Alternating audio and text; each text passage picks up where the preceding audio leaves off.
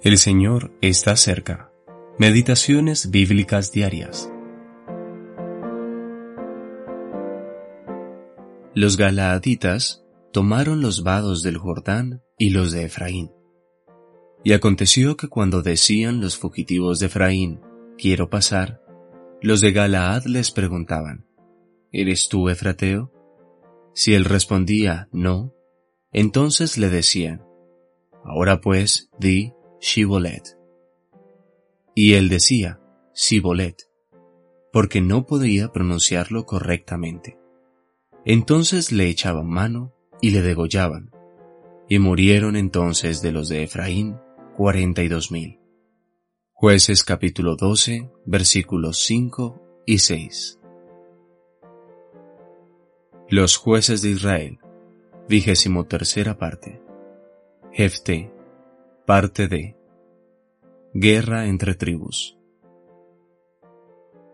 Antes de morir, Jacob tomó a los dos hijos de José, Manasés y Efraín, y los bendijo como si fueran sus propios hijos.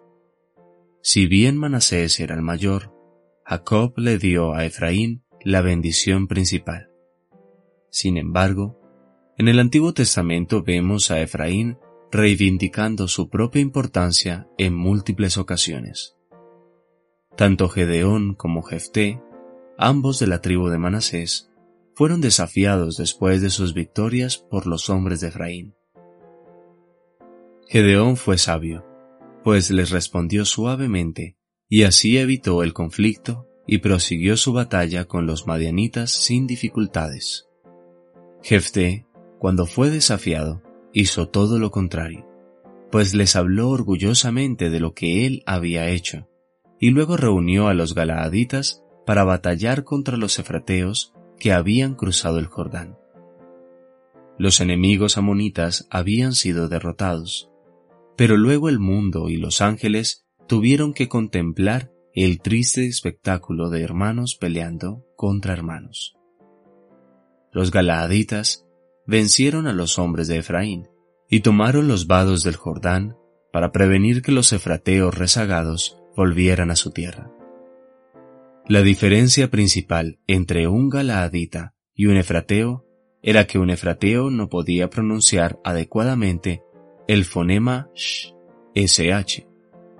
Esto y su orgulloso desafío al líder que Dios había utilizado para dar victoria a su pueblo culminó en 42.000 efrateos asesinados.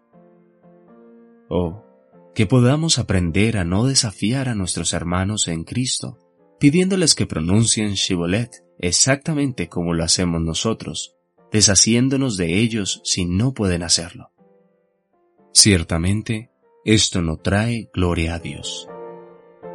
Eugene P. Vedder Jr.